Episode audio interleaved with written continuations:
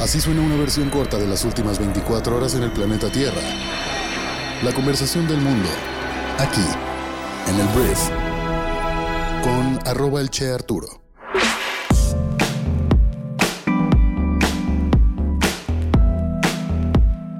Muy buenos días, bienvenidas, bienvenidos a esto que es el brief para este miércoles 14 de junio. Yo soy Arturo Salazar, soy tu anfitrión y uno de los fundadores de Briefy y en este podcast vas a informarte con un resumen de esas noticias que debes conocer el día de hoy para ser una persona bien informada.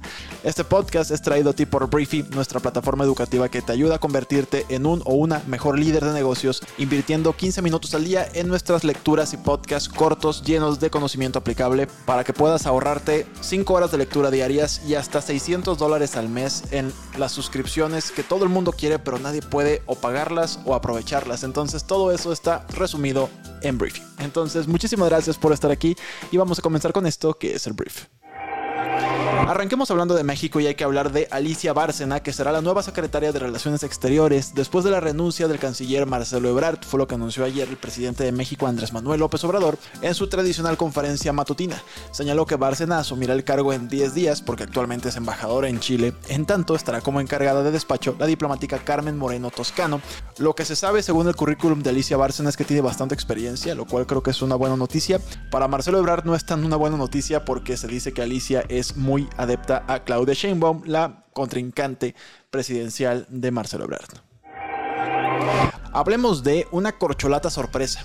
La diputada de Morena, Jade Cole Polensky, pidió licencia ayer en el Congreso, misma que le fue concedida a partir del 17 de junio, a fin de unirse pues, a los funcionarios que buscarán la candidatura presidencial por Morena, las llamadas corcholatas.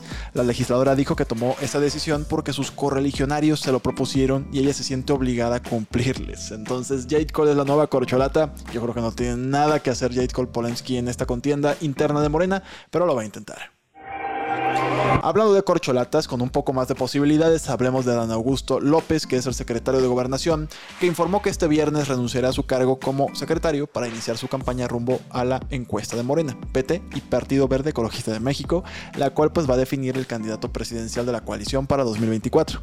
El secretario sintió la necesidad de decir que va a comenzar a hacer unas giras a lo largo y ancho del país con sus propios ahorros porque el presidente le dijo que no puede usar los recursos públicos. Vamos a hablar de algo que es una terrible noticia porque con 2.660 homicidios dolosos, mayo, el mes de mayo es hasta ahora el mes más violento del año y se suman en total 12.582 asesinatos en todo el año 2023. Todo esto según datos del Secretariado Ejecutivo del Sistema Nacional de Seguridad Pública. Pero mira, los números son bastante similares. En enero 2.597, en febrero 2.283, en marzo 2.607, en abril 2.435, más o menos ahí andamos en los 2.000 y pico. Terribles noticias, mayo y la inseguridad sigue con todo en México.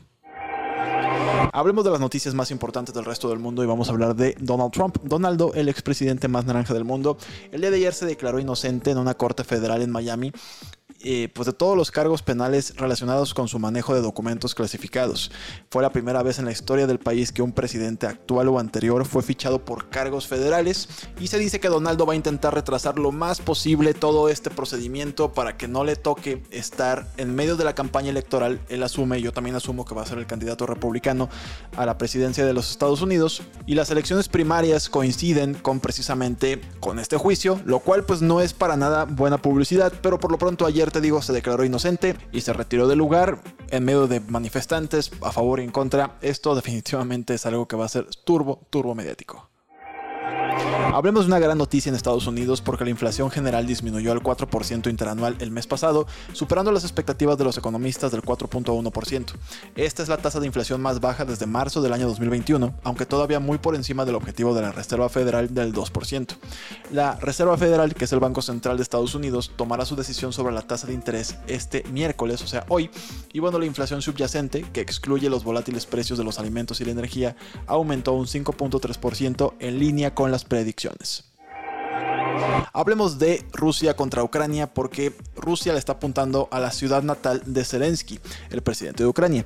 Lamentablemente al menos 11 personas murieron ayer en la ciudad de Kryvyi esto en el centro de Ucrania, después de que los ataques rusos alcanzaran un almacén y un edificio de apartamentos. La ciudad ya estaba lidiando con las secuelas del desastre de la represa de Kapkovka, que fue volada también por el ejército ruso presuntamente, y esto continúa deteriorando cada vez más a la sociedad ucraniana. Hablemos de música y voy a hablar de Paul McCartney, que es uno de los integrantes de los Beatles, la banda más exitosa de todos los tiempos. Ayer Paul anunció la última canción de los Beatles generada gracias a la inteligencia artificial. No completamente, pero ahorita te platico cómo estuvo el show. Aunque algunos artistas no están seguros de cómo sentirse ante la inteligencia artificial, Paul McCartney ha decidido aprovecharla para precisamente lanzar esta última canción.